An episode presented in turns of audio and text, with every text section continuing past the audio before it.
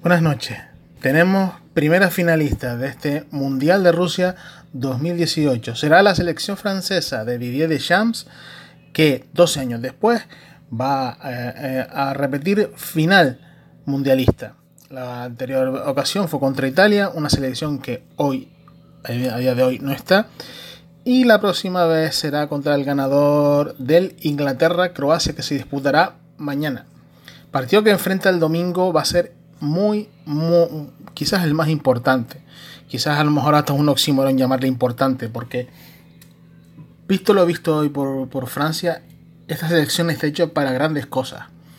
No es una selección con brillo, no es una selección que tenga eh, vistosidad, no es una selección que sea realmente atractiva a la vista, ni que juegue, ni que tenga un juego de posición muy acertado, ni que sea realmente eh, lo que espera todo el mundo, ¿no? Realmente de, de, Francia se puede decir que es una selección atlética, joven, porque tiene una media de unos 25 años de media, lo cual para este mundial eh, te, te, dice mucho de,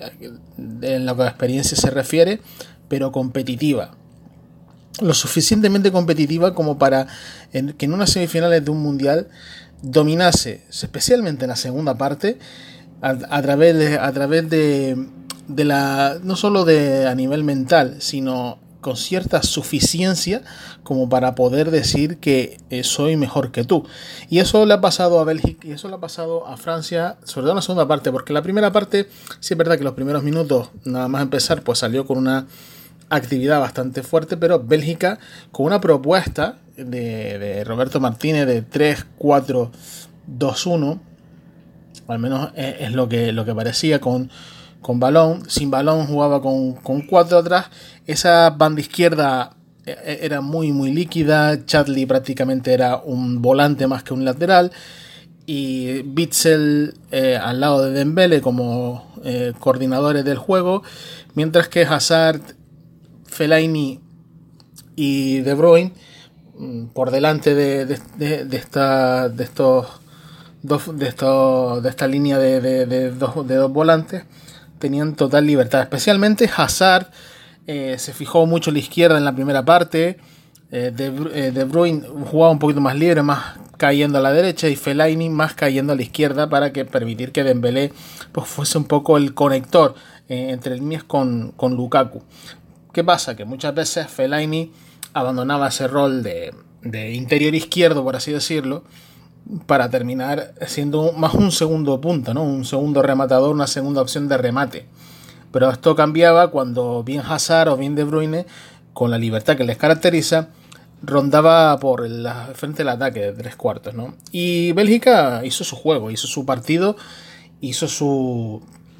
sus movimientos adecuados, ¿no? Yo creo que hizo unos primeros 20, 25, unos 25, 30 minutos bueno, donde Francia solo pudo salir un poco a la contra otra vez, especialmente de Kylian Mbappé, que ha hecho quizás uno de los mejor tan, tan buen partido como el que hizo en Argentina, pero sin, sin tanta efectividad de cara a puerta, obviamente. Pero desde el punto de vista futbolístico ha hecho un partido de lectura muy, muy, muy positivo. Y, sobre todo a partir de Kylian Mbappé y sobre Giroud, pues Francia supo sobrellevar la, el pressing belga agresivo cada vez que salía atrás, supo sacarla, supo incorporarse al ataque sin ser especialmente eh, brillante, como digo, y como vuelvo a repetir. En este caso, mm, la el segundo micro partido dentro de esa primera parte, Francia eh, se impuso, eh, puso más su ritmo, puso más esa verticalidad con, con un Giroud que siempre giraba bien de espaldas, que siempre se movía entre, entre, centra, entre central y, medio centro, con un Mbappé escorado a, bien a la derecha, bien a la izquierda, que siempre rompía, por, rompía a su par, que siempre le cogía la espalda, especialmente cuando Charlie se incorporaba como, como volante a los ataques belgas, y, y tuvieron que tanto Bertongen como como quizás también compañía le hacían o o Alderweireld le hacían la, la cobertura al, a Nasser Charlie, al ex jugador del Tottenham. Y lo cierto es que, que, bueno, eso funcionó la primera parte de manera que fue un poco lectura táctica positiva por parte de ambos, porque eh, Roberto Martínez supo cómo mover a, a Bélgica, cómo mover a Francia desde, desde la pizarra y Francia apenas pudo transitar más allá de esos segundos 20 minutos donde quizás sí tuvo un poco más la pelota, pero quizás supo, no supo encontrar tampoco el, el desajuste belga adecuado. Y sí fue en la segunda mitad, sobre todo con ese gol de Samuel Untiti tempranero en la segunda parte, donde eh, Bélgica tuvo que estirarse más, metió a, introdujo a Mertens por, por, de, por Musa Dembélé, eh, metió a Carrasco luego un poquito 30 minutos más tarde, 20 minutos más tarde. Y bueno, abusó del centro lateral, intentó buscar sobre todo el remate de, de Lukaku, de Fellaini, eh, un juego más elaborado, menos elaborado, con un Hazard más centrado, haciendo más de Musa Dembélé, eh, intercambiándose un poco las posiciones con De Bruyne, como en la primera parte, y con, una y con una defensa que prácticamente vivía en campo, en la divisoria o en campo francés incluso. Francia amenazaba con eso, ¿no? Francia supo mantenerse firme, mantenerse estoica, eh, con una doble pareja de centrales, tanto Barán como, como un Titi, con, sacando, sacando centros laterales de cabeza, dominando el rechace sobre todo, porque habría que decirlo, Francia dominaba más el rechace que Bélgica, Bélgica la recuperaba siempre muy atrás o por lo menos muy en la divisoria. Y a través de, mm, de Mbappé, de Griezmann, eh, supieron cómo dormir en un partido que a Bélgica se le estaba escapando por momentos. E incluso yo creo que, incluso se le se precipitó el, cuadro belga en muchas ocasiones en ir, a, buscar el centro lateral fácil, ¿no? Porque si es verdad que ahí tienes más posibilidades de encontrar un, un remate, un rematador, pero y un fallo de una de la defensa, pero también te hace un poquito más previsible, de forma que a pesar de la de Carrasco en el minuto 80, yo creo que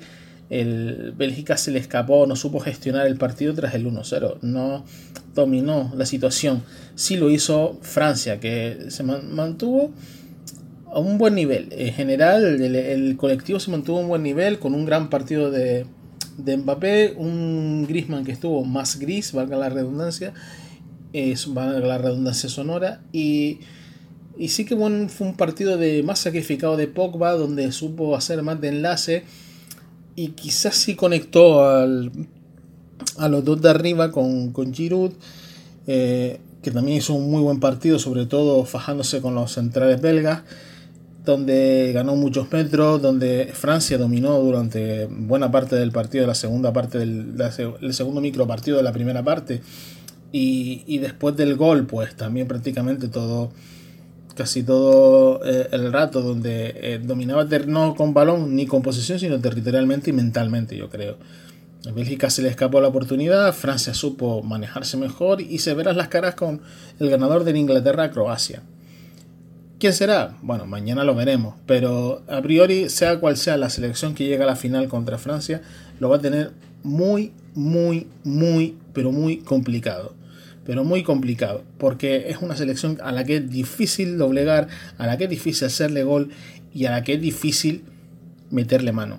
Es complicadísimo y, muy bien lo tendrán que hacer tanto Inglaterra como, como Croacia, sobre todo usando el balón, bien usando el balón parado, bien usando el, con el balón en juego, para hacerle gol a esta, a esta selección francesa de Didier Deschamps que pinta a campeona del mundo. Buenas noches